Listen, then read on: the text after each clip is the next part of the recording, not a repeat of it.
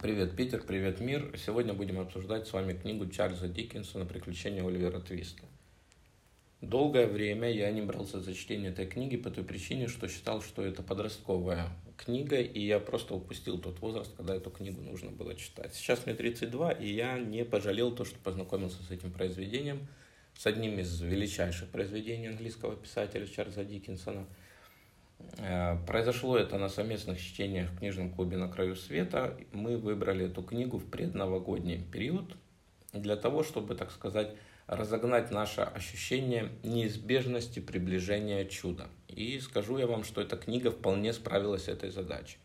Ну, во-первых, она содержит все необходимые элементы предновогодней атрибутики. Во-первых, э, события периодически происходят в зимний холодный период – во-вторых, главный герой – это сирота, рожденный в доме для бездомных, вот такая вот автология в доме для бездомных, и которому с самого рождения все общество сулило виселицу, ну, потому что бездомный, сирота.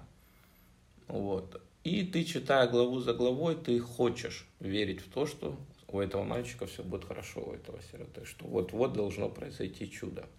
И первые полкниги действительно это подростковые, это там период 12-14 лет, когда ее стоит читать первую половину книги, подчеркиваю. Потому что ты все время живешь жизнь вот этого маленького сироты. Там сначала ему 8 лет, потом 10, потом вот он уже начинает становиться юношей, так называемым джентльменом. Э, и ты проживаешь с ним определенный период жизни. Но вторая часть, вторая часть, мне кажется, рановата для подросткового периода. Потому что первая, она, скажем так, более статическая мы следим за судьбой мальчика, как он родился, как он рос, э, кому он там прислуживал, в каких домах работал, как он получал нагоняя, как он привлекался к совету. Его обвиняли, потом он пошел работать гробовщику, помощником, и за него платили деньги, община платила деньги гробовщику за то, чтобы тот взял этого мальчика ну и так далее и тому подобное. В какой-то период, в 14 лет э, или в 12, Оливер Твист решает изменить свою судьбу, устав от насмешек и извечных напоминаний о том, что он кончит виселицей, он решил изменить свою судьбу, сбегает из своего поселка и направляется в сторону Лондона.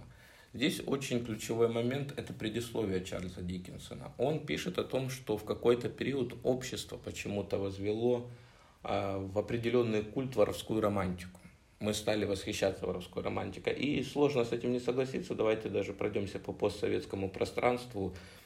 Сонька Золотая Ручка, Миша Япончик, Бригада, Брат 2, все вот этот вот преступный криминалитет возводится у нас какой-то ранг неизбежной романтики, богатства, успеха. И вот Чарльз Диккенсон говорит, что, ребят, я вам сейчас расскажу историю, и вы просто это поймете, что вы занимаетесь херней, извиняюсь за выражение. Вот.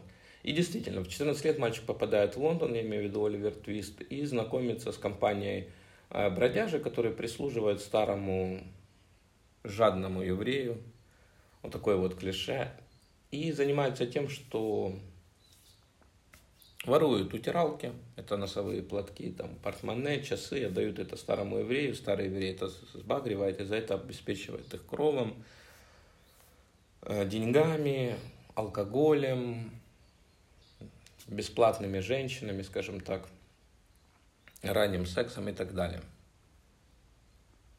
Хотя намека на интим, конечно же, в этой книге нет, но Точнее, намек есть, но прямого указания об этом нет. Но вместе с тем, главная, одна из главных героинь Нэнси – это молодая девушка лет 17-18, которая пьет, ходит по кабакам и вынуждена, ну не вынуждена, она полюбила как бы сейчас сказали, абьюзера, одного из э, представителей криминального мира.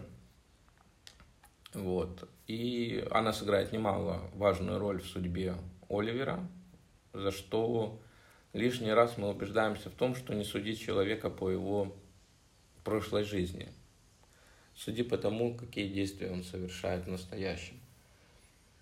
Вот вторая часть книги, возвращаясь к этой мысли, она в отличие от первой статичной повествовательной истории жизни, даже бы сказал летописи Оливера Твиста, она становится динамичной и очень мрачной. Краски сгущаются. Ну, так всегда бывает. Знаете, в преддверии Нового года, в преддверии чуда груз прошлого года нас давит, все становится мрачным, неинтересным, но остается какая-то маленькая точка внутри нас, которая говорит, что ну вот с боем курантом все изменится. Начнем новую жизнь, начну ходить в спортзал. Ну, в общем-то, это вот ощущение чуда, ощущение того, что будущее станет настоящим в какой-то момент. И все плохое, все негативное останется позади. Так и у Чарльза Диккенсона. Во второй части книги происходит сгущение красок. В отличие, повторюсь, от первой повествовательной статической истории, вторая изобилует темными моментами. Во-первых, здесь очень хорошо изображен криминальный мир, морская преступность. Здесь происходят и жестокие убийства, здесь происходит самоубийство, здесь происходит виселицы и неотвратимость наказания. И маленький наш Оливер Твист становится джентльменом, попадает в хорошее окружение, ирония судьбы. Не хочу спойлерить, потому что эту книгу стоит прочитать она достойна внимания. И если первые книги вам, первая часть книги, как и мне, вам покажется немножечко детсковатой, такой, знаете, для 14 лет, для 13 лет, то дождитесь второй части. Вторая часть оставит то самое терпкое послевкусие, за которое мы ценим хорошие фильмы, за которые мы ценим хорошие книги, к примеру, как роман «Идиот» Федора Михайловича Достоевского, где ты читаешь э, первую часть книги с восторгом, потому что там описываются интересные мысли, интересные события, а середину ты просто ну, читаешь, но как бы, скажем, э, пропускаешь сквозь себя, даже она нигде особо не задержится, потому что в основном это размышления нашего главного героя, князя Мышкина, там, походы, падения его там и так далее. А вот концовка оставляет вот это терпкое послевкусие, после которого ты еще неделю ходишь и такой, да ну нафиг, ну не может же такого быть. А может быть. Э, то же самое и с Оливером Твистом. Первую часть книги ты читаешь, вроде вовлечен в то, что история сироты, потом тебе становится скучно, потому что, ну, бедный мальчик, бедный мальчик, бедный мальчик, бедный мальчик, и ты уже такой думаешь, да елки-моталки, сколько можно. И вот вторая часть, она раскрывает эту книгу, она дает ей динамику, она дает ей жизнь. Ты начинаешь читать, и ты не можешь остановиться. А все это еще наложилось на то, что действительно приближался Новый год. Мы читали это на совместных чтениях и параллельно обсуждали и у тебя ощущение, блин, ну должен же быть просвет. А краски все темнее, темнее. Тут тебе и убийство, тут тебе и падшие женщины, тут тебе и воровская романтика, которая показывает обратную сторону. То есть не все так хорошо, да, у тебя есть деньги, да, ты живешь э, в какой-то момент красиво, но неизбежность наказания, тягота от того, что за тобой вечно наблюдает, и тебе нужно вечно скрываться, прятаться – это все так нагнетает, так нагнетает, и в какой-то момент это находит выход. Это находит выход в том, что мы видим, что происходит с судьбой каждого из преступников. И того же жестокого Билла, который был абьюзером в отношениях с Нэнси, и той же самой Нэнси, которая была всю жизнь падшей женщиной, которую взрастили как падшую женщину, которая всю свою жизнь винила этого старого еврея Билла за искалеченную свою судьбу. Здесь мы видим и историю мелких э, преступников, типа ловкого плута, который привел, собственно говоря, Оливера Твиста к этому еврею. Здесь мы видим и историю самого старого еврея, как он кончил, как он начал и как он кончил, грубо говоря.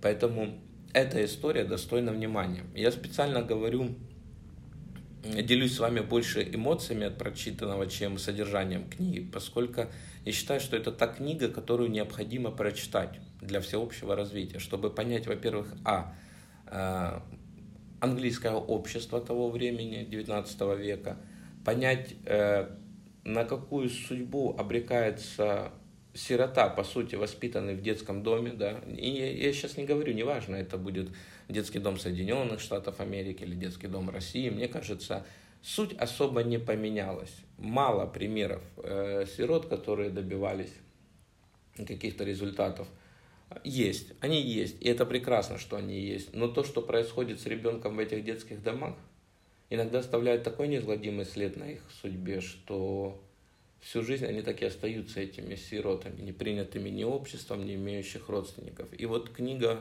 Оливер Твист – это все-таки для осознанного чтения, для осознанного чтения в более взрослом возрасте. У каждого, конечно, свой возраст осознанности наступает, у кого-то он 18 лет – ты общаешься с человеком и понимаешь, что, боже, насколько у него хорошие мысли, да. У кого-то в 32, у кого-то в 45, у всех по-разному. Но если вы считаете, что вы достигли этого осознанного возраста, если вы готовы читать и, скажем так, не быть шокированными э, той жестокостью, которая будет изобиловать вторая часть книги, тогда, мне кажется, вы созрели для прочтения этой книги, и ее стоит прочитать. Поэтому Оливер Твист однозначно попал в мой топ книг 2022 года. Я ее настоятельно рекомендую прочитать абсолютно каждому. И не стоит откладывать это в долгий ящик, потому что сейчас пока зимний период, эта книга создаст еще все-таки вот эту зимнюю атмосферу и Пусть и Новый год, и Рождество позади, но ощущение чуда, в ощущении чуда мы нуждаемся, в принципе, в любое время года. И вот эта книга может подарить это ощущение чуда. Поэтому читайте, наслаждайтесь и с любовью с Бали.